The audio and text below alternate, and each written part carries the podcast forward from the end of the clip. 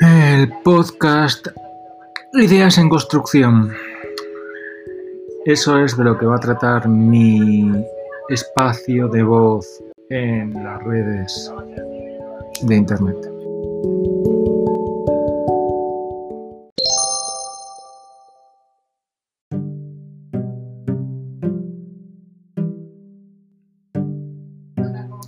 La forma de construir ideas es bastante peculiar, pero creo que es el tiempo adecuado para exponer esas ideas a escrutinio de la opinión pública.